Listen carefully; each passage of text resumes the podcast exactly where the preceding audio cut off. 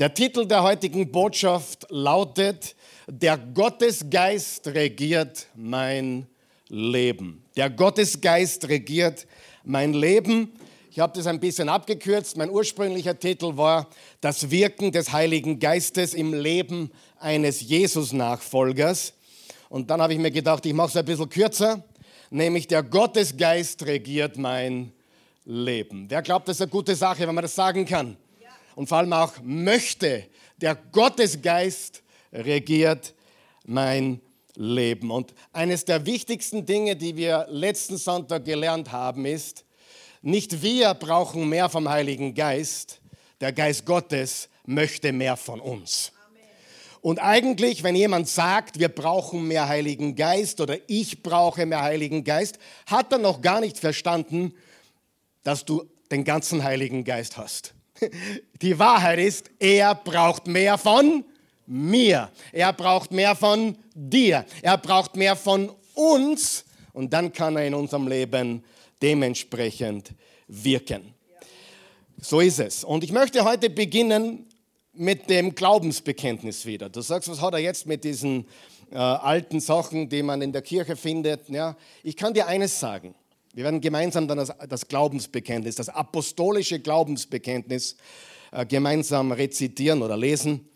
Ähm, das ist so unendlich wichtig und vor allem musst du auch verstehen, äh, das geht bis zu 200 oder 300 nach Christus zurück. Das ist nicht gestern geschrieben worden, ist auch nicht von der katholischen Kirche oder der evangelischen Kirche geschrieben worden oder von der orthodoxen Kirche. Dieses Glaubensbekenntnis ist das apostolische Glaubensbekenntnis. Und egal, ob du in die katholische Kirche gehst oder in die evangelische oder in die orthodoxe, du hörst das eigentlich in jedem Gottesdienst, in jeder Messe. Und mir fehlt das ein bisschen. Sind wir noch wach? Und ich muss, muss, muss euch etwas beichten. Äh, wenn du in die katholische Kirche gehst zum Beispiel, die meisten Menschen, die da drinnen sitzen, wissen eigentlich gar nicht, was sie da hören. Habe ich recht? Ja, und wenn man aber als kundiger Christ, als Jesus-Nachfolger, als bibelgläubiger Jesus-Nachfolger in die Kirche geht, ich mache das ein, zweimal im Jahr, nicht mehr, und ich gebe mir einen katholischen Gottesdienst oder wie Sie sagen, eine katholische Messe, da höre ich Dinge, da fällt mir das Ladel runter, weil sie so wahr sind. Sie beten im Namen des Vaters und des Sohnes und des Heiligen Geistes. Ob sie es verstehen oder nur nachplappern, das lassen wir mal dahingestellt. Aber wenn du als bibelgläubiger Christ in die evangelische, katholische oder orthodoxe Kirche gehst, hörst du Dinge, wo du nur sagen kannst, Amen. Das ist wahr. Das Lamm Gottes, das hinwegnimmt die Sünde der Welt, habe ich als Ministrant, glaube ich, hunderte Male rezitiert und vielleicht gar nicht verstanden, was es bedeutet. Und wenn ich heute in die Kirche gehe, hin und wieder, dann höre ich Dinge, die ich natürlich kenne und die so für mich wichtig sind. Natürlich gibt es viele Dinge, die sind natürlich überhaupt nicht biblisch, das wissen wir auch. Aber die Dinge, die mit der Trinität zu tun haben, die zu tun haben mit wer Gott ist, da sind sie direkt on target. Und diese Dinge wollen wir mitnehmen, okay? Alright? Uh, lesen wir es gemeinsam, nämlich das Apostol apostolische Glaubensbekenntnis. Warum ist es so wichtig? Weil es uns die Wahrheit aufzeigt vom Vater, vom Sohn und vom Heiligen Geist. Und das ist ganz, ganz wichtig. Im gleichen Glaubensbekenntnis kommen alle drei Personen vor. Ich, eins, zwei, drei. Ich glaube an Gott, den Vater, den Allmächtigen, den Schöpfer des Himmels und der Erde und an Jesus Christus, seinen eingeborenen Sohn, unseren Herrn, empfangen durch den Heiligen Geist, geboren von der Jungfrau Maria, gelitten unter Pontius Pilatus, gekreuzigt, gestorben und begraben, hinabgestiegen in das Reich des Todes, am dritten Tage auferstanden von den Toten, aufgefahren in den Himmel, er sitzt zur Rechten Gottes des allmächtigen Vaters, von dort wird er kommen zu richten die Lebenden und die Toten. Ich glaube an den Heiligen Geist, die heilige katholische katholische, christliche, allgemeine Kirche, Gemeinschaft der Heiligen, Vergebung der Sünden, Auferstehung der Toten und das ewige Leben. Amen. Und so wie ich letzten Sonntag gesagt habe, das Wort katholisch her stört uns überhaupt nicht, weil es erstens einmal schon lange vor der römisch-katholischen Kirche verfasst wurde und damals bedeutet hat allumfassend, weltumspannende Kirche. Ich glaube an den Heiligen Geist. Wir glauben an den Heiligen Geist. Und du musst eines wissen. Die Himmelfahrt Jesu Christi war 40 Tage nach der Auferstehung. Ja, das feiern wir auch in unserem österreichischen Feiertagskalender. Ja, die Österreicher haben mehr Feiertage als sonst wo in der Welt. Halleluja. Ja. Also in Amerika habe ich nie Christi Himmelfahrt frei gehabt. Ja. In Österreich schon, aber Christi Himmelfahrt kommt immer auf einen Donnerstag. Warum? Weil es genau 40 Tage nach der Auferstehung passiert ist. Es war ein geschichtliches Ereignis. Die Jünger standen zusammen und plötzlich hat der gute Jesus, ist er abgehoben, nicht so wie du, anders abgehoben, und er verschwand vor ihren Augen in einer Wolke, wurde emporgehoben. Und dann hat der Engel, der dabei stand, gesagt, Warum staunt ihr so? Warum habt ihr Angst? Dieser Jesus, der so hinaufgegangen ist, wird in der gleichen Weise wiederkommen, wie ihr ihn habt gehen sehen. Zehn Tage später war Pfingsten. Und ich will auf was ganz Wichtiges hinaus heute. Wer glaubt, dass zu Pfingsten der Heilige Geist kam? Auf die Erde, auf die Jünger. Glaubst du das? Gut, drei von euch, super. Bin schon sehr begeistert heute. Ihr reißt mich wieder mit heute. Aber ich habe eben Kraft für euch alle. Ja, also Jesus gibt mir die Kraft. Und, äh, und wer von euch glaubt, noch einmal, wer von euch glaubt, dass zu Pfingsten der Heilige Geist kam? So wie Jesus es versprochen hat. Ich, er hat gesagt, ich gehe und er kommt. Haben wir das? So, zu Bethlehem, 33 Jahre vorher, Wer kam da in die Welt? Die zweite Person der Gottheit, der Sohn Gottes, Jesus kam in die Welt. Wer glaubt, dass das real war? Absolut. Und jetzt sage ich was. Der Heilige Geist kam genauso real auf die Erde wie das physische Baby Jesus Kindlein 33 Jahre vorher.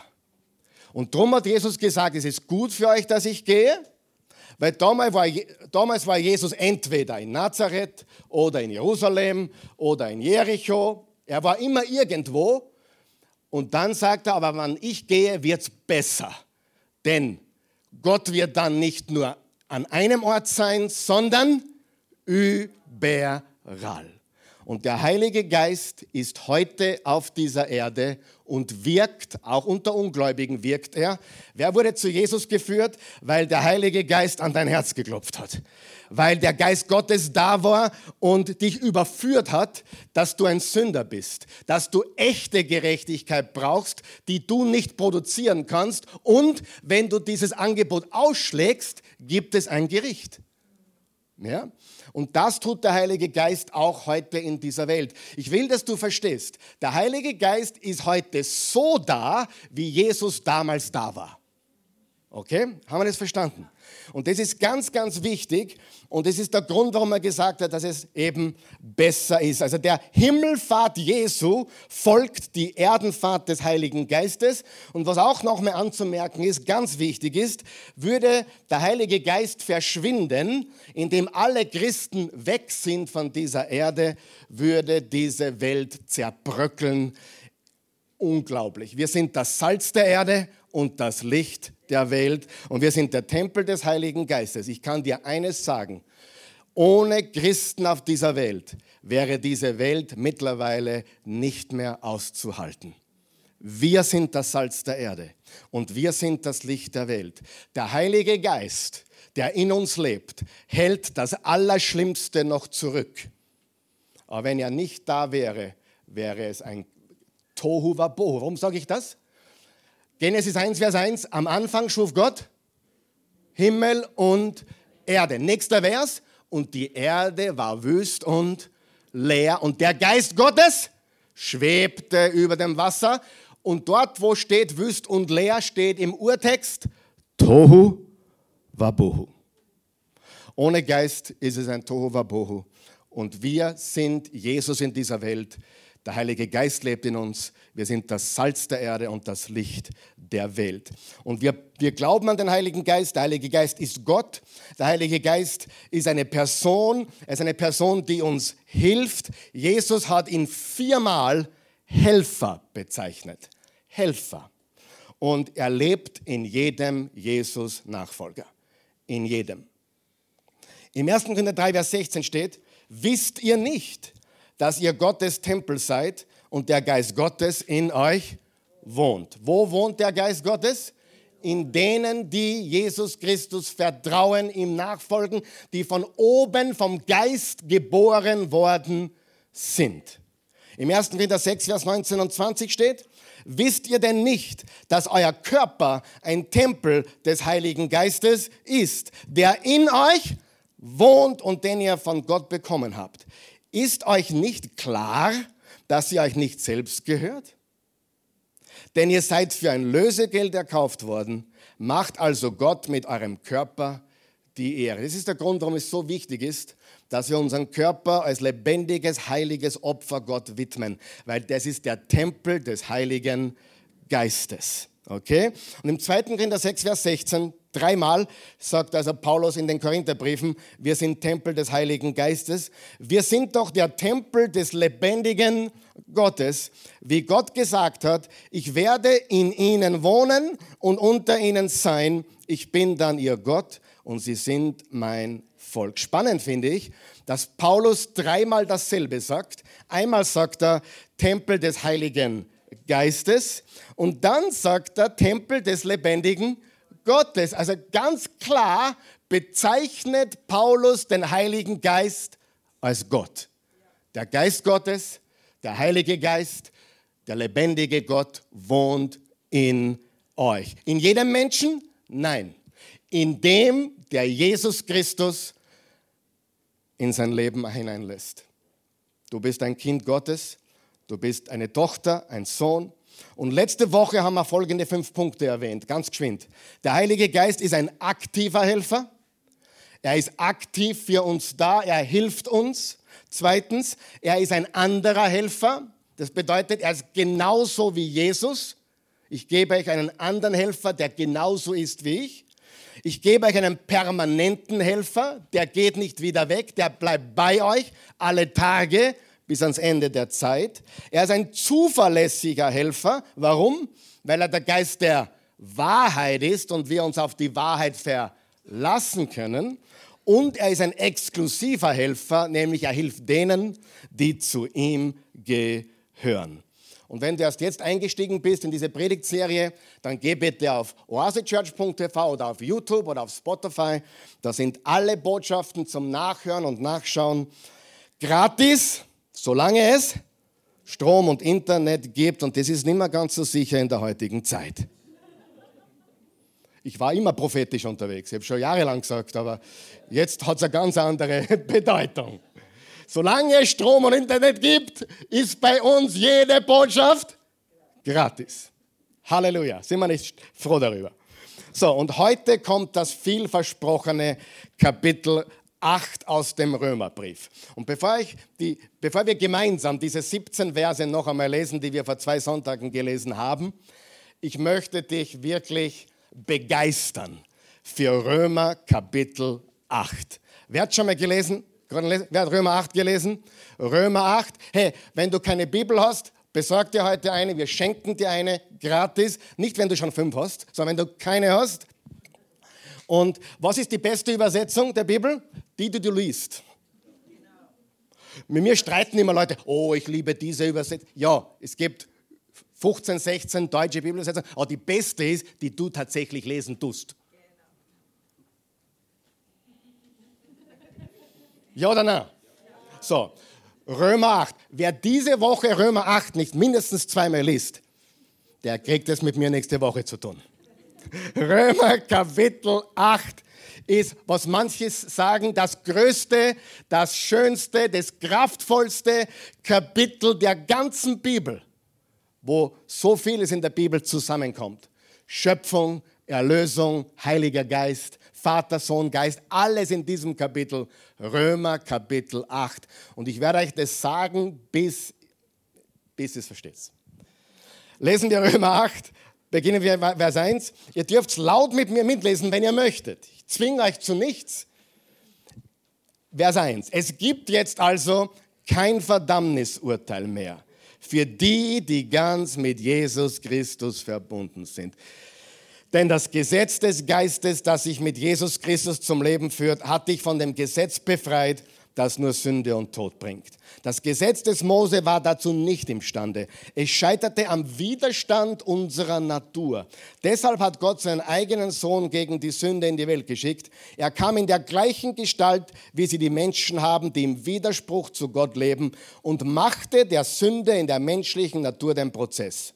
Damit kann jetzt die Rechtsforderung des göttlichen Gesetzes in uns erfüllt werden. Und zwar dadurch, dass wir uns nicht mehr von unserer Natur, sondern vom Geist Gottes bestimmen lassen. Denn alle, die von ihrem natürlichen Sinn bestimmt werden, sind auf das bedacht, was ihre eigene Natur will. Wer sich aber vom Geist Gottes bestimmen lässt, ist auf das ausgerichtet, was der Geist will. Was die menschliche Natur will, bringt den Tod. Was aber der Geist will, bringt Leben und Frieden. Denn der menschliche Eigenwille steht dem Willen Gottes feindlich gegenüber. Denn er unterstellt sich dem Gesetz Gottes nicht und kann das auch nicht. Wer also von seiner menschlichen Natur bestimmt wird, kann Gott niemals gefallen. Ihr seid eingeschlafen schon? Noch nicht. Hast du gemerkt, wie oft er spricht von meiner menschlichen Natur? vom Eigenwille. Ein anderes Wort dafür wäre mein dreckiges Fleisch. Er sagt in anderen Kapiteln der Bibel, wir werden entweder vom Geist bestimmt oder vom Fleisch bestimmt. Ja? Wer sagt noch einmal, wer also von seiner menschlichen Natur bestimmt wird, kann Gott niemals gefallen. Ihr jedoch steht nicht mehr unter der Herrschaft eurer Natur, sondern unter dem Einfluss des Geistes, wenn wirklich Gottes Geist in euch wohnt. Denn wenn jemand diesen Geist von Christus nicht hat, gehört er auch nicht zu ihm. Wenn nun also Christus in euch ist, bleibt der Körper zwar dem Tod verfallen aufgrund der Sünde, der Geist aber erfüllt euch mit Leben aufgrund der Gerechtigkeit, die Gott euch geschenkt hat. Wenn nun der Geist von dem in euch wohnt, der Jesus aus den Toten auferweckt hat, dann wird er durch den Geist, der in euch wohnt, auch euren sterblichen Körper lebendig machen, eben weil er Christus aus den Toten auferweckt hat. Darum sind wir jetzt nicht mehr den eigenen Begierden verpflichtet, meine Geschwister, als müssten wir uns davon bestimmen lassen. Denn wenn euer Leben von Begierden bestimmt ist, werdet ihr sterben. Wenn ihr aber durch den Geist die alten Verhaltensweisen tötet, werdet ihr leben. Denn diejenigen, die von Gottes Geist gelenkt werden, sind Kinder Gottes. Der Geist, den ihr empfangen habt, macht euch ja nicht wieder zu Sklaven, sodass ihr wie früher in Furcht leben müsstet. Nein, ihr habt den Geist empfangen, der euch zu Kindern Gottes macht, den Geist, in dem wir Abba Vater zu Gott sagen. So macht sein Geist uns im Innersten gewiss so macht sein Geist uns im Innersten gewiss, dass wir Kinder Gottes sind. Wenn wir aber Kinder sind, dann sind wir auch Erben, Erben Gottes und Miterben mit Christus, die jetzt mit ihm leiden und dann auch an seiner Herrlichkeit teilzuhaben. Das ist das Wort des lebendigen Gottes, liebe Freunde. Es gibt dann noch mehrere Verse bis Vers 39. Einer meiner Lieblingsverse in diesem Kapitel, Römer 8, Vers 28. Denen, die Gott lieben, dient alles zum Besten. Halleluja. Wir haben nichts zu fürchten, egal was kommt. Denen, die Gott lieben, dient alles zum Besten. Egal was passiert in deinem Leben, egal wie viele Zitronen du bekommst, egal was dir äh, alles hingeworfen wird, Denen, die Gott lieben, dient alles zum Besten. Und was wir in dieser Passage haben, passt in keine einzelne Predigt hinein, ist eh klar, aber wir wollen ein paar Sachen herausholen. Ganz wichtig zu Beginn dieses Textes. Zuerst spricht Paulus über das, was Christus für uns getan hat. Kannst du erinnern? Es gibt kein Verdammnisurteil mehr. Für alle Menschen? Nein, für die, die an Jesus Christus glauben, die ihm vertrauen, wörtlich im Urtext, für die, die in Christus sind. Die in Christus sind, die ganz zu ihm gehören, für die gibt es kein Verdammnisurteil. Der Teufel trommelt laut, er trommelt viel, aber hör auf, ihm zuzuhören. Ja? Wenn du Schuldgefühle hast, die auch berechtigt sein können, solange du es bereinigst und Gott um Vergebung bittest. Also du wirst von mir nicht hören, dass alle Schuldgefühle schlecht sind. Manche Schuldgefühle sind wichtig und angebracht, weil nur wenn du deine Schuld verstehst und auch ja, als deine eigene Schuld siehst, kannst du um Vergebung bitten und Erlösung empfangen. Aber in dem Moment, wo du das getan hast, sollte keine Sekunde, nicht einmal eine Zehntelsekunde vergehen, wo du abschließt mit jeder Verdammnis, jeder Verurteilung, dass du sagst, Gott verurteilt mich nicht mehr, ich verurteile mich auch nicht mehr. Das ist sehr, sehr wichtig. Keine Verdammnis mehr. Das ist so ähnlich wie mit der Angst. Die Bibel sagt über 300 Mal, fürchte dich nicht. Und trotzdem habe ich meinen Kindern beigebracht, dass manche Furcht gut und nützlich ist. Auch die Christi hat mir beigebracht, manche Furcht, vor ihr vor allem, ist nützlich. Ja? Wer weiß, was ich meine? Das ist ein bisschen eine heilige Furcht vor der Frau, schadet nie. Aber ich habe keine Angst vor ihr in dem Sinn, oder beim Motorradfahren, wenn du beim Motorradfahren keine Angst mehr verspürst, ich meine jetzt diese gesunde, diese gesunde Vorsicht, dann, dann, dann bist du gefährlich unterwegs. Äh, eine richtige Furcht kann uns dienen. Ein ständig dominiertes Furchtleben zerstört uns. Und Schuldgefühle können uns dienen, weil sie uns zur Umkehr bringen. Die Güte Gottes bringt uns zur Umkehr. Römer 2, Vers 4. Aber zuerst müssen wir verstehen, ich bin ein Sünder. Ich habe Schuld auf mich geladen. Nur leider sehe ich viele Christen, die Tag ein und Tag aus mit den gleichen Schuldgefühlen leben. Weil der Teufel, der Satan, wie gesagt, ständig trommelt und immer lauter trommelt und er ist ein Profi-Fotograf und ein Profi-Videoproduzent. Er kann dir ständig die gleichen alten Videos vorspielen, die du im Kopf hast. Er kann dir Fotos von deiner Vergangenheit äh, schicken, äh, ständig, und zwar im Sekundentakt. Das kann er, das beherrscht er. Aber er kann dich nicht haben. Du gehörst Jesus und es gibt keine Verdammnis mehr. Schick ihn weg. Und wenn er äh, dich erinnert an, seine, an deine Vergangenheit, dann erinnere du ihn an seine Zukunft.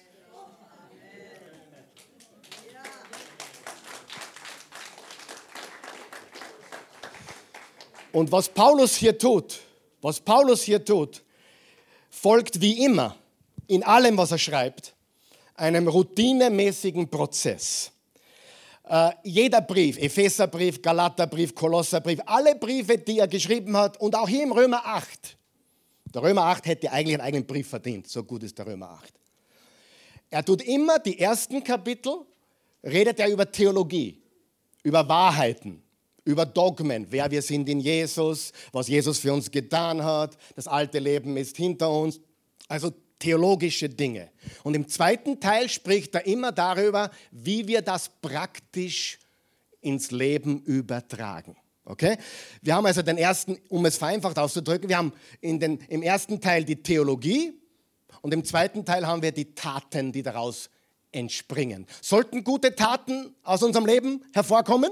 Natürlich, das ist die Frucht des Geistes. Ja, ganz klar. Aber zuerst kommt immer die Theologie und dann kommt immer das, was wir damit tun sollen. Und glaube mir, Gott verlangt, Gott möchte, Gott wünscht sich, er verlangt von uns, dass wir mit dem, was er in unserem Leben wahrgemacht hat, damit, dass wir damit etwas tun in unserem Leben. Ja? Ja, wenn er dir Talente gegeben hat, dann nutze sie. Wenn er dir gezeigt hat, wie gut Jesus ist, erzähl davon. Es gibt immer den theologischen Aspekt und den Tatenaspekt, den praktischen Aspekt. Und wenn wir, also mit anderen Worten, wie wir darauf erwidern sollen. Jetzt die Frage, jetzt hat Jesus uns, also Gott uns durch Jesus so reich beschenkt, sollten wir jetzt ihn mehr lieben oder sollten wir uns denken, naja, super, Und darum verstehe ich diese Christen auch nicht. Super, jetzt habe ich Gnade verstanden. Juhu! Jetzt werde ich leben wie nie zuvor, weil ich kann ja um Vergebung bitten. Traurig aber wahr, solche Gedankengänge gibt es. Aber das zeigt nur, dass du noch nicht verstanden hast, was das Evangelium wirklich ist. Denn wenn du verstanden hast, was er für dich getan hat, dann kannst du nur danken und lieben. Natürlich, hey, bin ich der Einzige in diesem Raum, der manchmal ins Fleisch zurückfällt? Was ist, äh, außer der Daraban Daniel, der natürlich ist ein Oberheiliger. Nein, aber er, er lacht schon wieder. Nein, aber wir müssen verstehen, wir fallen alle zurück. Und Fleisch, das Fleisch und die Werke des Fleisches ist nicht nur die Sexualität oder Taten, die wir mit dem Körper betonen. Fleischlichkeit ist eigentlich ein Mindset, wie wir denken. Ja? Wenn du gierig bist, bist du fleischlich. Wenn du neidig bist, bist du fleischlich. Wenn du nicht vergeben tust, bist du fleischlich. Das Fleisch ist nicht nur das da. Eifersucht ist fleischlich. Stolz ist fleischlich. Demut ist geistlich. Haben wir's? Und das ist ganz, ganz wichtig. Und wenn wir wirklich glauben, dass Gott uns durch Jesus vom alten Leben erlöst hat, neues Leben gegeben hat, neue Kraft gegeben hat, wie wollen wir dann leben? Und hier sehen wir auch, liebe Freunde, wie anders, wie komplett anders, wie, wie konträr der christliche Glaube ist im Vergleich zu jeder Religion. Bei Religion, egal welche du hernimmst, e, wirklich egal welche, pick one, choose one, egal welche Religion du hernimmst, es geht immer darum, dass deine Akzeptanz bei Gott von deinen Werken abhängt. Mit anderen Worten, deine Akzeptanz bei Gott basiert auf dem, was du tust, auf deiner Leistung, deiner Performance. Wenn ich gut genug bin, dann nimmt er mich vielleicht an als sein Kind, als sein Sohn, als seine Tochter.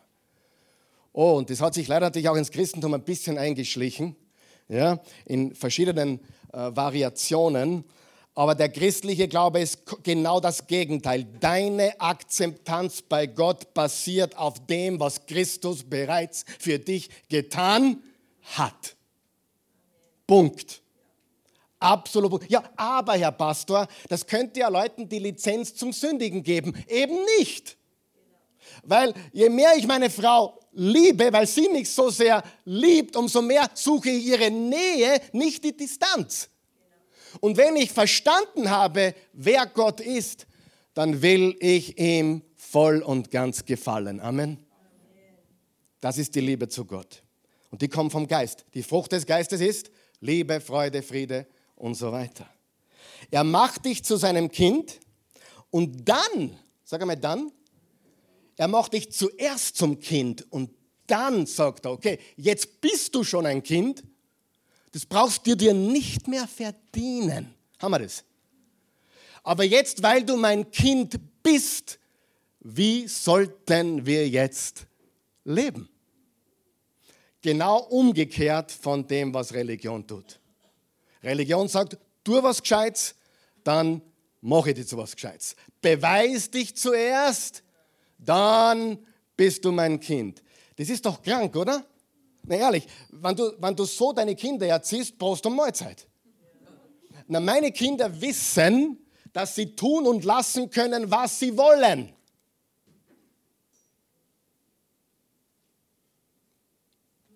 Sie werden nie aufhören, mein, mein Kind zu sein, aber sie können nicht tun und lassen, was sie wollen, ohne Konsequenzen. Es gibt Gefängnisse, da sitzen Christen drin. Habt ihr es gewusst? Es gibt, es gibt Betten mit fremden Frauen, das, da liegen Christen drin. Und fremden Männern. Wer von euch weiß, das Fleisch betrifft uns alle. Und der christliche Glaube sagt, Deine Akzeptanz basiert auf dem, was Christus bereits für dich und für mich getan hat. Das ist ein komplett anderer Prozess. Zuerst wirst du und dann kannst du. Sagen wir das gemeinsam. Zuerst wirst du und dann kannst du. Du wirst jemand, dem vergeben wurde und daher kannst du auch anderen vergeben. Wenn du nicht vergeben kannst, zeigt das nur, dass du gar nicht verstanden hast, wie viel Vergebung du brauchst und gebraucht hast. Es kommt alles aus dem, wer wir geworden sind. Er macht dich zu seinem Kind. Wir sollen und wollen mit Gehorsam erwidern. Wir sollen und wollen in einer neuen Weise leben. Wir lieben ihn. Natürlich alleine sind wir dazu nicht imstande. Wenn wir fallen und wir fallen alle, auch Christen laden oft wieder alte Sünden aus dem alten Leben in ihr Leben zurück. Amen. Passiert. Aber wir wollen das nicht. Es tut uns absolut weh. Im Johannes 15, Vers 6 hat Jesus gesagt, ohne mich könnt ihr nichts tun. Und Jesus hat gesagt, der andere Beistand, der Heilige Geist, der ist gleich wie ich. Und er will, dass wir wissen, ohne ihn können wir nichts tun. Wir können keine ewige Frucht bringen. Mit anderen Worten, bevor wir uns sechs kurze Punkte anschauen, wir müssen lernen, mit dem Gottesgeist zu kooperieren. Zu kooperieren. Ja? Wer hat schon mal diese Christen kennengelernt, die gesagt haben, na, ich lasse den Geist alles machen. Prost und Mahlzeit? Nein. Wer weiß, dass der Heilige Geist, jetzt hör mir ganz gut zu, der Heilige Geist ist dein Helfer, nicht Tuer. Wenn du deinem Kind bei der, bei der Hausaufgabe hilfst, erwartest du, dass das Kind kooperiert. Oder sagst du, na, ich bin eh dein Papa, ich bin dein Helfer, geh auf ins Zimmer spülen, ich mach das jetzt. Nein, wissen wir, ist uns schon bewusst, was das Wort Helfer bedeutet, oder? Ein Helfer hilft. Nicht er tut. Das heißt, wir müssen mit ihm kooperieren. Im Jakobus 4, Vers 8 steht, wenn wir uns Gott nähern, nähert er sich uns. Er hat sich eh schon genähert, jetzt kommt, kommen wir dran, dann macht er den nächsten Schritt. Ganz wichtig, er ist nicht unser Tour, er ist unser Helfer. Und es gibt so viel Unfug, was den Heiligen Geist betrifft. Nicht den echten Heiligen Geist, sondern den, den, den Heiligen Geist, den halt manche Christen auch erfinden. Ich, ich mache gar nichts mehr. Der Heilige Geist macht jetzt alles. Bei manchen Leuten weiß ich, was sie meinen und sie meinen es gut. Aber die Wahrheit ist, Kooperation ist immer notwendig. Und zwar braucht es die natürliche Seite, ich bin die natürliche Seite und Gott ist die übernatürliche Seite. Du bist die natürliche Seite und Gott ist die übernatürliche Seite. Wenn die natürliche Seite kooperiert mit der übernatürlichen Seite, dann kocht es in der Hitten. Versteht ihr? Es gehört zusammen. Gott hat uns einen freien Willen gegeben. Und ohne unsere Kooperation macht er nichts. Er ist ein Gentleman. Amen. Er ist unser Helfer. weiß jeder, was ein Helfer ist. Ich hilf dir. Wenn du am Boden legst und ich helfe dir auf, erwarte ich von dir, dass du auch mithilfst beim Aufstehen, oder? Und das ist, was Gott von uns möchte. Schauen wir uns ganz kurz sechs Punkte an, dann gehen wir nach Hause. Äh, erstens, das war 30 Minuten Einleitung, auch nicht schlecht, aber ich bin ja unverbesserlich. Aber ich sage euch, sage euch echt die Wahrheit. Ich habe mir viel weniger vorbereitet wie sonst. Viel weniger, also meine Notizen. Und heute weiß überraschen, habe ich mir gedacht. Heute überrasche ich sie und lasse um dreiviertel zwölf Uhr heimgehen. Das Kind soll ich schon mal abschminken. Gell? Das ist, der, Zug, der Zug ist schon abgefahren, Eisenbahn darüber. Aber jetzt kommen sechs kurze Punkte. Sagen wir noch wach. Ist euch schon langweilig? Hilft es jemandem soweit? Sehr gut. Erstens, der Jesus-Nachfolger oder der Gläubige ist dem Heiligen Geist verantwortlich. Das habe ich eigentlich jetzt schon gesagt. Er ist dem Heiligen Geist verantwortlich. Im Vers 12 vom Römer 8 steht, darum sind wir jetzt nicht mehr den eigenen Begierden verpflichtet, meine Geschwister, als müssten wir uns davon bestimmen lassen. Wir sind nicht mehr den eigenen Begierden verpflichtet, nicht mehr dem Fleisch verpflichtet, die neue Genfer Übersetzung sagt, all das verpflichtet uns. Mit anderen Worten, alles, was Jesus für uns getan hat, verpflichtet uns, mit ihm zu leben. Ja? Wir sind dem Wort und dem Geist verpflichtet. Wir sind dem Wort und dem Geist verpflichtet. Wir sind ihm ausgeliefert. Er ist der Geist des Lebens. Er hat uns neues Leben gegeben. Er hat uns echtes Leben gegeben. Er hat uns ewiges Leben gegeben. Im 2. Korinther 5, Vers 17 steht, vielmehr wissen wir, wenn jemand zu Christus gehört, ist er eine neue Schöpfung. Das Alte ist vergangen, etwas ganz Neues hat begonnen. Der Geist kam in dich, er hat dich neu gemacht, weil du ihm vertraust. Und dieses Leben, dieses neue Leben zu leben, dabei brauchen wir Hilfe. Aber wir müssen es leben. Gott, Gott zwingt mich nicht, ehrlich zu sein. Gott zwingt mich nicht, treu zu sein. Gott zwingt mich nicht, Fitness zu machen. Gott zwingt mich nicht, ist was Gescheites. Gott zwingt mich nicht, aber er will mir bei all den Dingen des Lebens helfen. Ich meine, das geht ja doch gar nicht, dass ich am Tag sieben Stunden Fernsehen tue und dann bitte äh, lese ich ein Kapitel in der Bibel, Herr, führe mich heute. Ja? Jetzt hast du die Birne vollgeladen mit Fernsehen. Wer glaubt, da stimmt das nicht? Bin nicht gegen das Fernsehen übrigens. Ich habe mir gestern sogar ein Frauenfußballspiel angeschaut. Steht dir das vor? Und das ist nur besser wie die Männer. Boah, die sind gut geworden. Habt ihr das schon mal gesehen? Die sind richtig gut geworden. Da konnte ich fast mitspielen. Aber versteht ihr? Wo war ich jetzt? Egal. Genau. Er braucht eine Kooperation. Und darum sagt er, bleib in meinem Wort, bleib, in meinem Ge bleib im Gebet, hab deine stille Zeit in der Früh, besorgt einen Bibelleseplan, den du im Internet findest. Es gibt alle möglichen Bibelleseplan. Die Bibel in einem Jahr durch, die Bibel in sechs Monate durch, die Bibel in zwei Jahre durch, das Neue Testament in ein Jahr durch oder in einem Monat. Es gibt, kannst du alles finden. Du musst das nur machen. Und nur weil es auf Google ist, ist es nicht böse. Google, Google macht weder Dinge gut noch böse. Amen. Du findest auf, auf, du findest auf YouTube Dreck, und du findest auf YouTube das Wort Gottes. Und du bist verantwortlich. Wer war verantwortlich, dass Adam und Eva die Frucht gegessen haben? Sie selber. Aber Gott hatte ja schon einen Plan. Gott in seiner Gnade. Ja? Das ist ja das Ding, was, wir, was, so, was so schwierig für uns Menschen ist, wenn wir Kinder haben, wenn wir einen Ehemann haben, wenn wir eine Ehefrau haben. Das ist so schwierig, sie haben einen freien Willen. Und manchmal, manchmal denke ich mir, ich möchte dir den freien Willen raus, raus, ähm, rausbitten. Ja?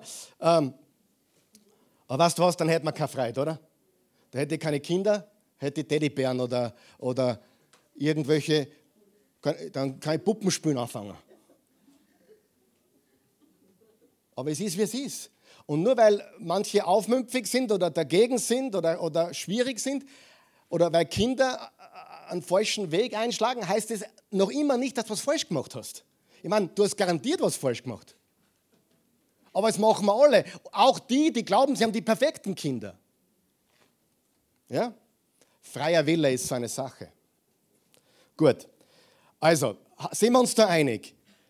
Als Jesus-Nachfolger sind wir dem Geist Gottes verpflichtet. Amen. Wir müssen die Entscheidung treffen, ich will mehr von dir.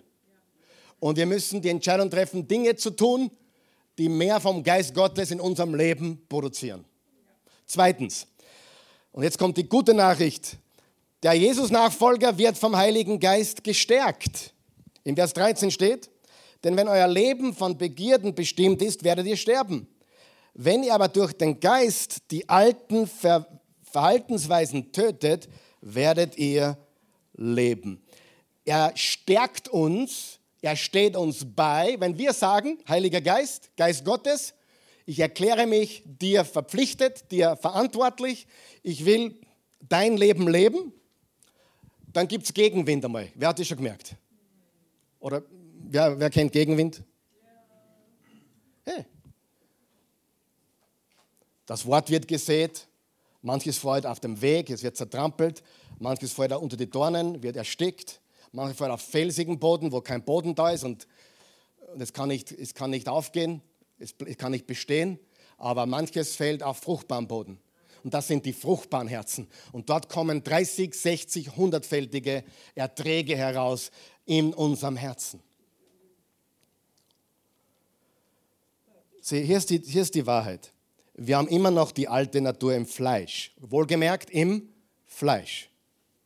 Wenn es nicht so wäre, dann darfst du nicht essen, obwohl du weißt, jetzt sollst du nichts mehr essen. Wer ist auch da so unterwegs? Ja? Ich, ich nehme mir vor, nach 18 Uhr esse ich nicht mehr. Was macht der Karl Michael? 21 Uhr steht er vom Kühlschrank. Ich wünschte, er wäre leer, er ist leider voll. Hm, soll ich, soll ich nicht? Eigentlich weiß ich, ich soll nicht. Und trotzdem, er wird schwach. Habe ich mir um halbe Elf eine Pizza gemacht. Geht's nur? Ich meine, ehrlich, obwohl ich gesagt habe, ich esse nach 18 Uhr um, um, um halbe Elf. Home alone. Home alone, ich mache mir eine Pizza. Aber nicht eine. Wer kennt die Clan? Ja, sieben Stück. Und dann muss noch ein bisschen Käse drauf, extra Käse, extra Cheese. Du sagst, das ist ja ein Bagatell. Na, aber ich will damit nur illustrieren. Hey, es ist ein Kampf, richtig? Äh, Essen, Sex, schauen, nachschauen. Einmal schauen ist ja nicht schlimm, nachschauen ist ja das Problem.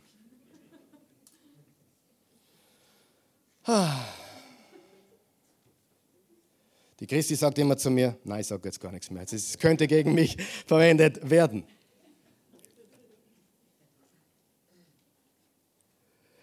Wir haben im Fleisch die alte Natur. Amen. Und die alten Dinge gehören getötet, steht hier. Es steht hier, wir müssen die alten Verweis Verhaltensweisen töten. Na, wer tut das? Der Heilige Geist? Er hilft uns dabei, richtig? Er hilft uns dabei, wenn wir ihn bitten. Die, die alte Natur wird uns bis zum letzten Tag dieses Lebens begleiten. Wem geht es auch so? Können wir ehrlich sein. Ich war 17 Jahre alt, meine Eltern waren um die 40, glaube ich. Auf jeden Fall, als 17-Jähriger habe ich mir gedacht, boah, der mitten in der Pubertät, nur Mädels im Schädel. Und meine Eltern, und ich, ich habe mir ehrlich gedacht, ob bei denen noch was geht.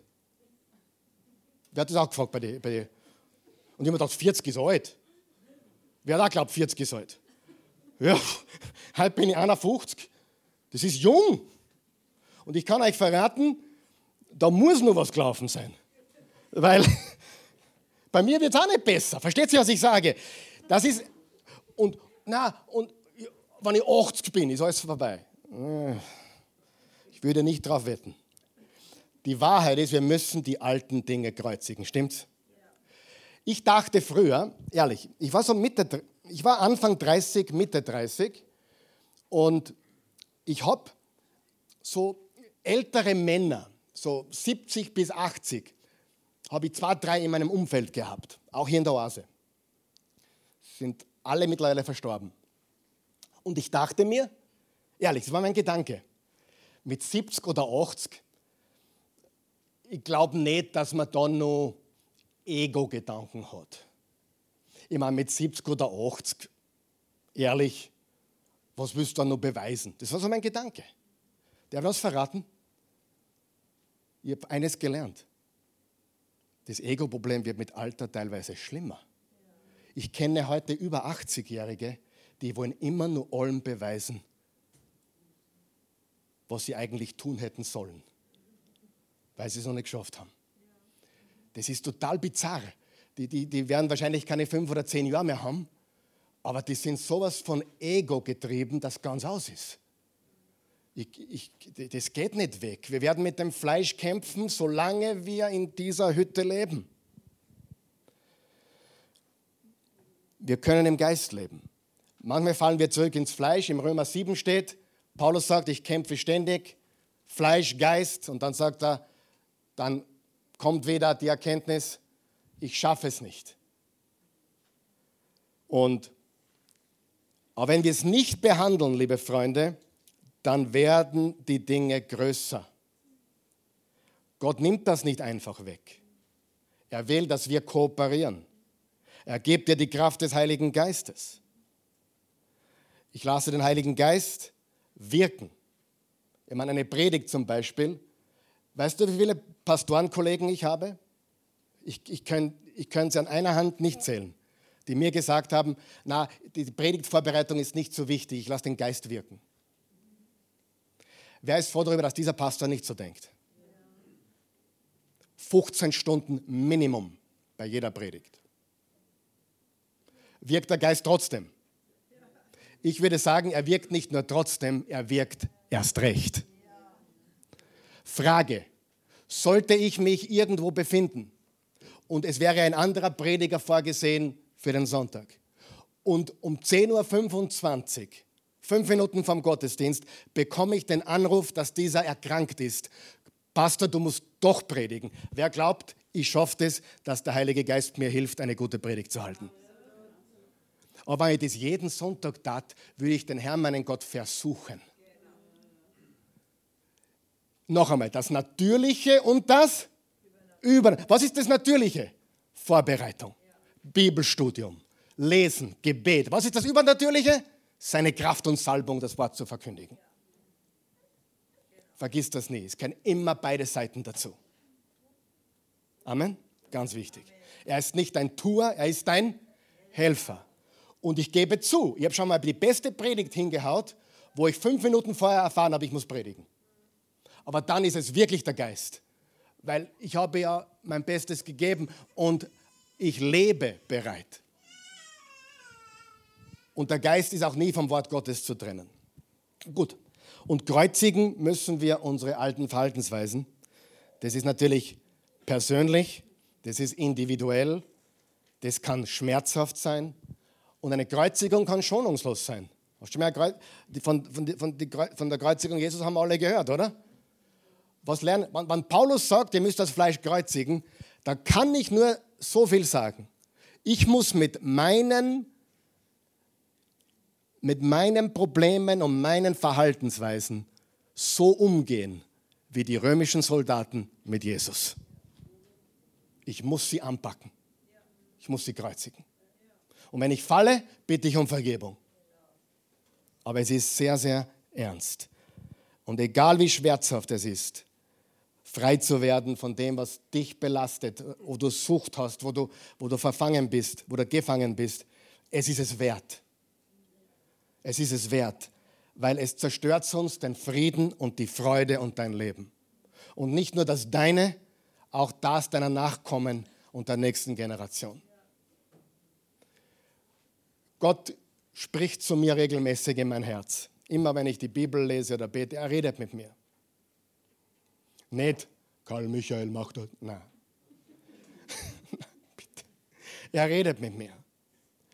Es ist ich weine. Ich spüre ihn. Und in letzter Zeit ist es ganz einfach so, bring das endlich auf die Reihe. Du hast schon Enkelkinder. Was willst, du, dass die sehen? Vergiss dich und dein Leben einmal für einen Moment. Was für, ein, was für eine Legacy, welche eine Legende wirst du hinterlassen? Und es beginnt mit dir. Und wenn du ein Alkoholproblem in der Familie hast, seit Generationen, habe ich schon gesagt, sei du der, der es heute besiegt. Weil dann stoppst du den Fluch in deiner Familie jetzt. Und der Heilige Geist hilft dir dabei.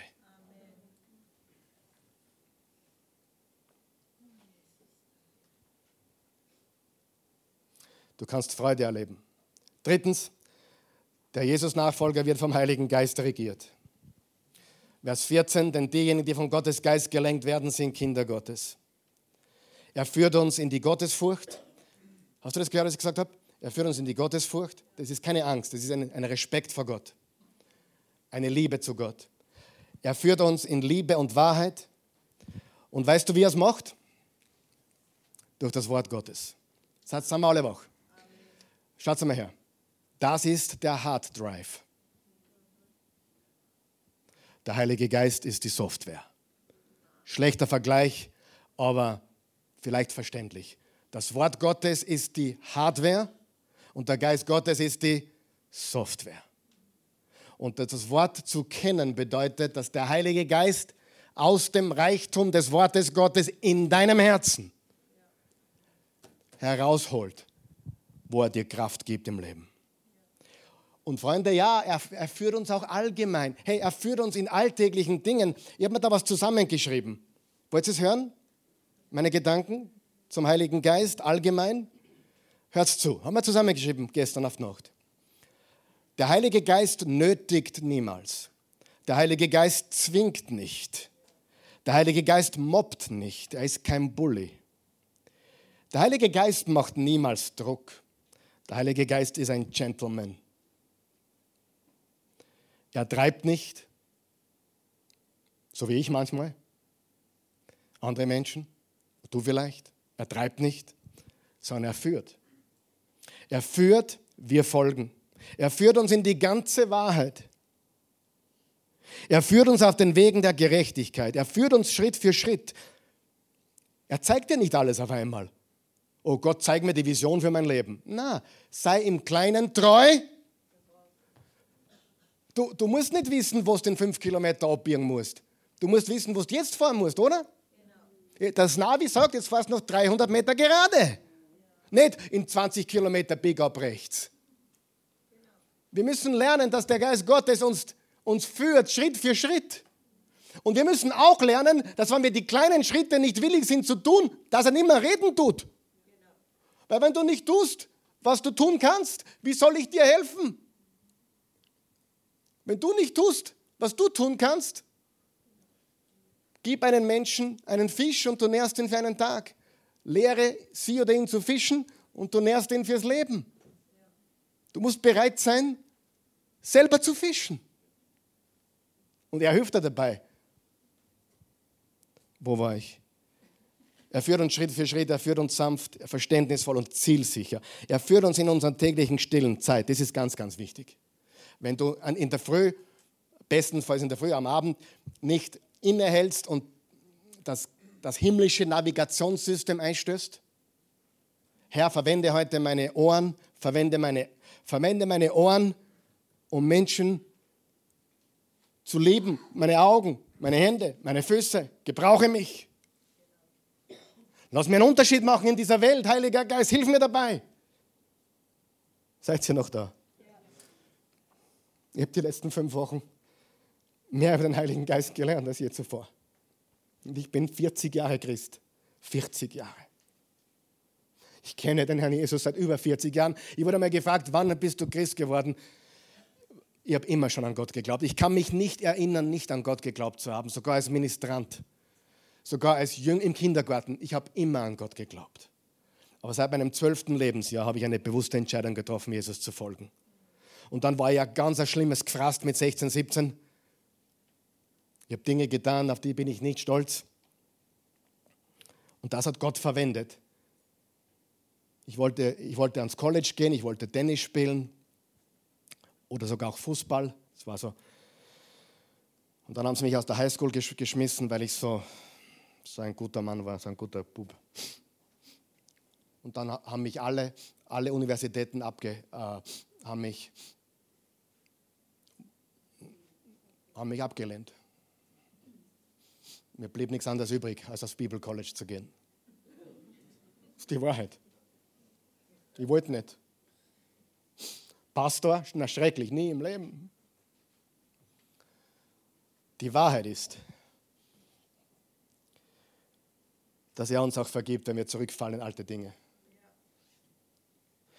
Er führt uns in unserer täglich stillen Zeit, richte dich jeden Tag aus. Er führt uns durch den Rat von weisen, gottesfürchtigen Menschen. Er führt uns durch die Umstände des Lebens. Er führt uns durch die Bestätigung in unserem Innersten. Er führt uns durch unser Gewissen. Er führt uns, indem er uns ermutigt oder zurückhält. Er führt uns durch eine innere Gewissheit oder Ungewissheit. Er führt, er treibt nicht. Er führt und wir folgen einen Schritt nach dem anderen. Und meistens ist es einfach so. Rotes Licht, grünes Licht. Wer weiß, was ich meine? Gott spricht zu mir, sagt, ja, grünes Licht, rotes Licht oder gelb, wart nur. Und manchmal kriege ich es nicht hin, manchmal liege ich daneben. Wir machen Fehler. Aber je mehr wir Gottes Wort kennen, umso mehr wissen wir, was er sagt. Weil der Heilige Geist sagt nie etwas, was Jesus nicht sagen würde. Was würde Jesus tun und was würde Jesus sagen?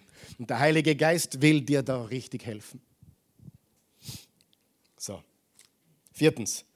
Der Jesus-Nachfolger wird vom Heiligen Geist in die Freiheit geführt. Vers 15. Der Geist, den ihr empfangen habt, macht euch ja nicht wieder zu Sklaven, sodass ihr wie früher in Furcht leben müsstet. Nein, ihr habt den Geist empfangen, der euch zu Kindern Gottes macht. Den Geist, in dem wir Abba, Vater zu Gott sagen. In einer anderen Übersetzung sagt der Geist der Adoption. Wir sind geboren von oben und wir sind adoptiert und wir rufen Abba, Vater. Abba war in den Tagen Jesu ein, ein Begriff in der Familie, der liebende Vater. Es vermittelt Intimität, Zärtlichkeit, Vertrauen, völlige Abwesenheit von Angst. Der Heilige Geist führt uns in die Abwesenheit von Angst. Und kein Jude, kein Jude vom Alten Testament hätte es je gewagt, den Begriff Abba zu verwenden. Abba Vater, Daddy, Vati, Papi. Kein Jude im Alten Testament hätte das gewagt. Aber Jesus hat seinen Vater im Gebet so genannt. Und zu uns hat er gesagt, unser Vater im Himmel. Er hat es immer so verwendet, außer am Kreuz. Komisch, oder? Oder nicht? Was hat Jesus am Kreuz gesagt? Mein Gott, mein Gott, warum hast du mich verlassen? Warum verwendet er da nicht das Wort Vater oder Aber? weil Gott ihn tatsächlich verlassen hat, damit er dich annehmen kann. Jesus hat am Kreuz dein Schicksal getragen. Und da war kein Platz für Aber, weil du konntest ihn nicht Aber nennen und ich auch nicht. Erst durch das, was Jesus getan hat, können wir ihn durch den Geist Gottes Aber Vater nennen. Und am Kreuz um drei Uhr Nachmittag wurde es stockfinster und Jesus sagt, warum hast du mich verlassen, mein Gott? Fünftens, der Jesus-Nachfolger wird vom Heiligen Geist bestätigt. Vers 16. So macht sein Geist uns im Innersten gewiss, dass wir Kinder Gottes sind. Ich lasse es dabei.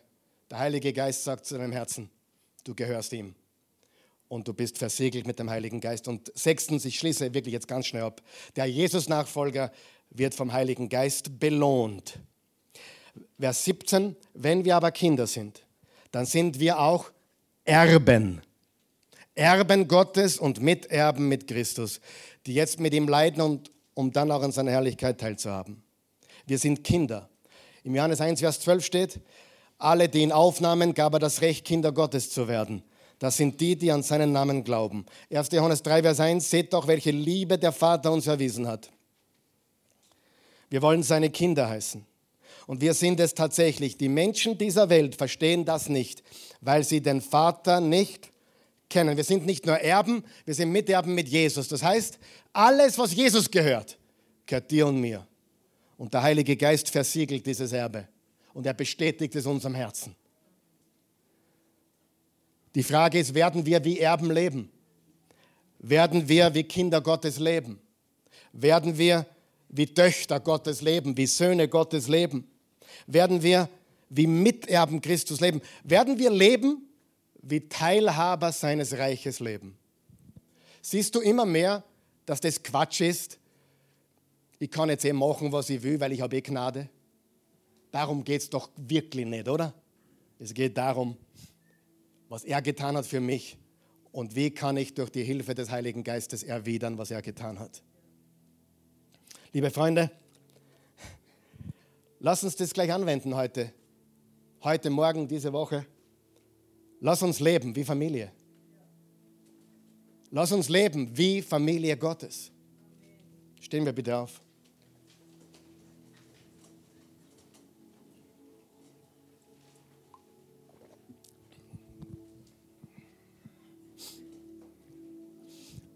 Vielleicht will der Herr Jesus gar nicht, dass ich kürzer predige. Alle meine Versuche scheitern. Wirklich. Oase one hour. one hour with. mit, der, mit dem Wort Gottes. Lass uns unsere Augen schließen, bitte. Wenn du möchtest, natürlich. Lass uns unsere Häupter neigen. Wir haben heute was gehört, was sehr, sehr wichtig ist. Vom, Ge vom Geist gelenkt und geführt zu werden, ihm zu vertrauen. Und wie wir schon gelernt haben, und das ist sehr, sehr wichtig, er ist ein exklusiver Helfer. Der Heilige Geist ist ein exklusiver Helfer. Das heißt, und auch der Name Abba Vater ist ein exklusiver Name, exklusiv nur für Christen, nur für Jesus-Nachfolger. Wenn du kein Jesus-Nachfolger bist, dann hast du den Heiligen Geist nicht. Und wenn du kein Jesus-Nachfolger bist, dann ist er nicht dein Abba Vater. Er ist Gott, aber nicht Abba Vater. Das ist exklusiv für die, die ihm vertrauen. Die sagen, okay, er ist der Weg, er ist die Wahrheit, er ist das Leben. Vertrau ihm und du hast all das, was Christus gehört. Wenn du das haben möchtest und noch nie wirklich Jesus eingeladen hat, bete mit uns jetzt. Wir helfen dir. Wir beten alles so laut, dass man auch zu Hause noch hören kann. Bete mit uns. Vater im Himmel, ich komme zu dir, wie ich bin, ein Sünder in Not eines Retters. Herr Jesus Christus, sei du mein Retter. Ich glaube von ganzem Herzen, dass du für meine Sünden gestorben bist, dass du meine Schuld getilgt hast am Kreuz, dass du von Gott verlassen warst, damit ich es nicht sein brauche. Du hast mich angenommen, gütiger Gott, weil du Jesus verlassen hast am Kreuz. Ich glaube das, dass ich dich, Jesus, als meinen persönlichen Retter habe. Komm in mein Leben, ich gebe dir meins, erfülle mich mit dem Heiligen Geist, Geist Gottes, komm in mein Leben, regiere mich und hilf mir, so zu leben, dass es dir gefällt, weil ich weiß, dass Freude und Frieden und Freiheit unter allen Umständen mein Leben bestimmen wird. In Jesu Namen. Amen. So ist es. Halleluja.